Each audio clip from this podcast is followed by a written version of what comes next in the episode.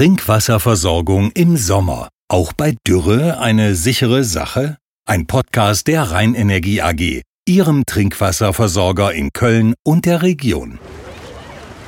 Strahlend blauer Himmel, Sonnenschein, Temperaturen jenseits der 30 Grad Marke, kaum Niederschlag und über Wochen kein Ende in Sicht. Der Sommer 2018 zählt zu den heißesten seit Beginn der Wetteraufzeichnungen im Jahr 1881.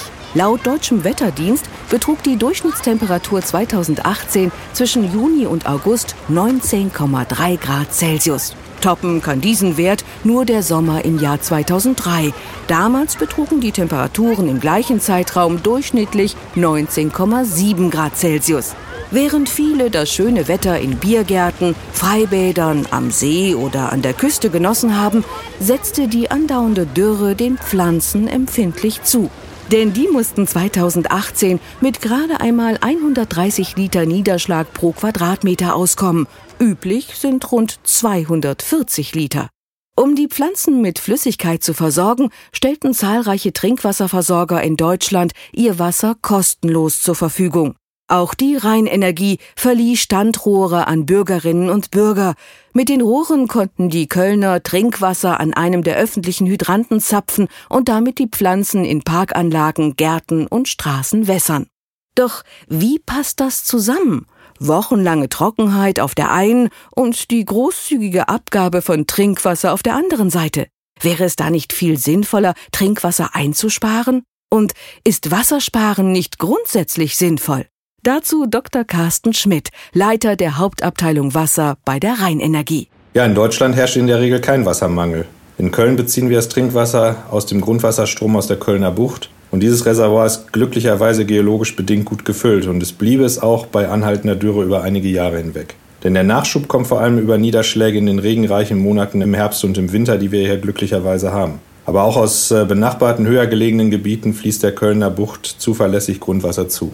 Es gibt aber auch Regionen in Deutschland, in denen die lokalen Trinkwasservorkommen nicht auskömmlich sind, so zum Beispiel auf der Schwäbischen Alb oder in der Uckermark. Und dann ist der Bezug aus anderen Regionen über sogenannte Fernwasserversorgung notwendig. Und das ist nichts anderes als ein langes Leitungsnetz, das Trinkwasser über größere Entfernungen transportiert. Und nehmen wir beispielsweise mal die Stadt Stuttgart. Dort ist das realisiert, denn die Stadt Stuttgart erhält ihr Trinkwasser vorwiegend aus dem Bodensee.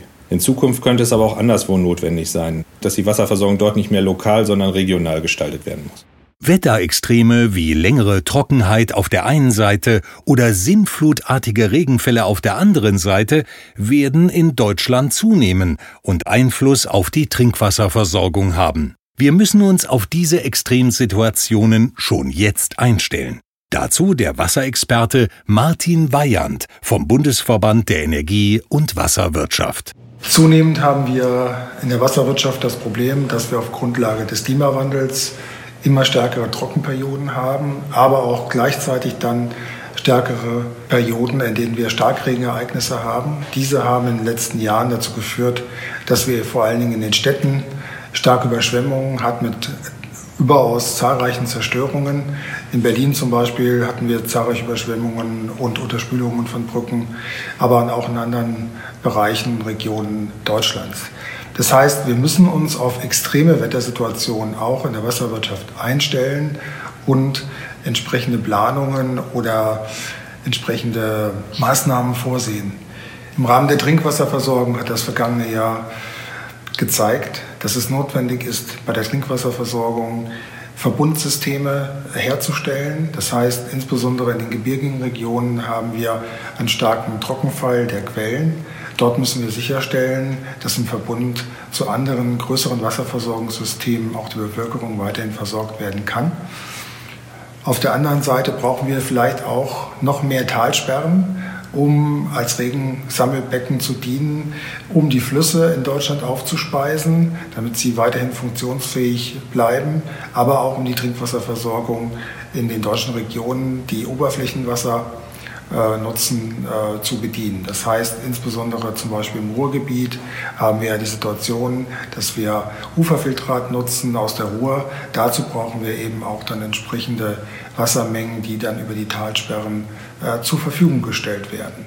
Doch warum glauben auch die Menschen in Regionen, in denen kein Wassermangel herrscht, dass Wassersparen wichtig und richtig ist?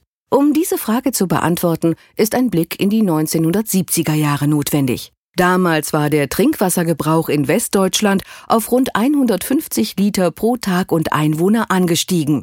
Die Planer gingen zu diesem Zeitpunkt davon aus, dass sich der Trend linear fortsetzen werde. Entsprechend großzügig plante und baute man die Infrastruktur aus. Gleichzeitig wies die Politik die Bürger an, ihren Wasserkonsum zu drosseln. Heute weiß man, die Vorhersagen waren falsch. Denn tatsächlich führten etwa wassereffiziente Wasch- und Spülmaschinen im privaten sowie die Aufbereitung und Mehrfachnutzung von Wasser im industriellen und gewerblichen Bereich zu einer Trendumkehr. Der Wassergebrauch ist gesunken auf derzeit rund 123 Liter pro Tag und Person. Geblieben sind hohe Aufbereitungskapazitäten in den Wasser- und Klärwerken, den Trinkwasserversorgungsnetzen und der Kanalisation. Und auch das Wassersparphänomen hält sich seitdem hartnäckig. Da die Infrastruktur für weitaus größere Mengen ausgelegt ist, führt das Wassersparen heute paradoxerweise dazu, dass die Kosten für Unterhalt und Betrieb der Anlagen und Netze steigen. So ist es mitunter notwendig, die Abwasserleitungen mit Trinkwasser zu spülen, um Rückstände abzutransportieren. Mancherorts ist sogar der Rückbau von Leitungen und Anlagen erforderlich. Die Kosten dafür tragen oft die Kunden über einen steigenden Fixkostenanteil bei den Abwassergebühren und in der Wasserrechnung. Eine Form des Wassersparens ist aber immer sinnvoll. Allerdings nicht hierzulande, sondern dort, wo Produkte für unseren Konsum hergestellt werden. Ob Tomaten in Spanien, Baumwolle am Aralsee oder Futtermittel für die Fleischindustrie in Südamerika, beim Anbau und der Verarbeitung entstehen große Mengen virtuellen Wassers. Virtuelles Wasser ist Wasser, das bei Anbau oder Herstellung der Produkte verbraucht oder verschmutzt wird. Aktuellen Schätzungen zufolge verbraucht jeder Deutsche pro Tag rund 4000 Liter virtuelles Wasser. Dazu Olga Witt, Umweltaktivistin und Inhaberin des Unverpacktladens Tante Olga in Köln. Es heißt immer, Wassersparen in Deutschland sei unnötig. Auf nicht erhitztes Wasser trifft es tatsächlich auch zu, weil wir ein niederschlagsreiches Land sind. Was viele aber gar nicht wissen, ist die Tatsache, dass wir unseren Wasserverbrauch zu großen Teilen auslagern. Und zwar in Länder, in denen Wasser deutlich knapper ist als bei uns. So fallen für ein T-Shirt durchschnittlich 2700 Liter Wasser an. Und gerade Baumwolle wächst in Regionen, wo das Wasser knapp ist. Für ein Kilogramm Rindfleisch fallen sogar 16.000 Liter Wasser an. Für die regionale Kartoffel hingegen nur 130 Liter. Wer virtuelles Wasser einsparen möchte, reduziert am besten seinen Konsum und kauft gebrauchte Gegenstände und Kleidung ein oder tauscht auf Kleidertauschpartys. So muss gar nichts neu produziert werden. Was Lebensmittel betrifft, bezieht man sie am besten aus regionalem und saisonalem Anbau. Nachhaltig ist es übrigens auch, statt Mineralwasser Leitungswasser zu trinken, denn das muss nicht abgefüllt werden und durch die halbe Republik transportiert werden, sondern fließt bei uns zu Hause in bester Qualität und auch konkurrenzlos günstig aus der Leitung. Viele Verbraucher glauben, dass sie Geld sparen, wenn sie den Wasserkonsum in Haus und Wohnung drosseln.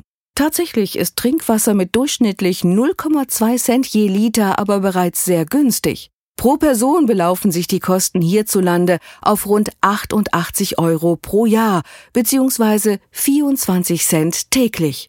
Wasser ist hierzulande im wahrsten Sinne des Wortes gut und günstig. Wer Geld sparen möchte, kann an dieser Stelle nicht viel bewirken.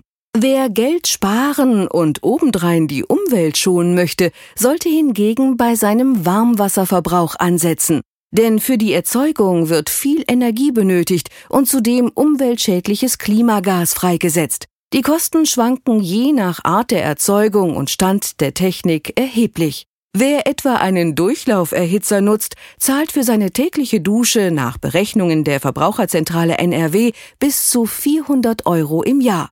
Ist eine der in letzter Zeit so beliebten Tellerduschen im Einsatz, kommt man wegen des höheren Wasserbedarfs sogar auf 800 Euro. Es lohnt sich an dieser Stelle also, zu einem Sparduschkopf zu greifen, der den Wasserstrahl mit Luft auffüllt.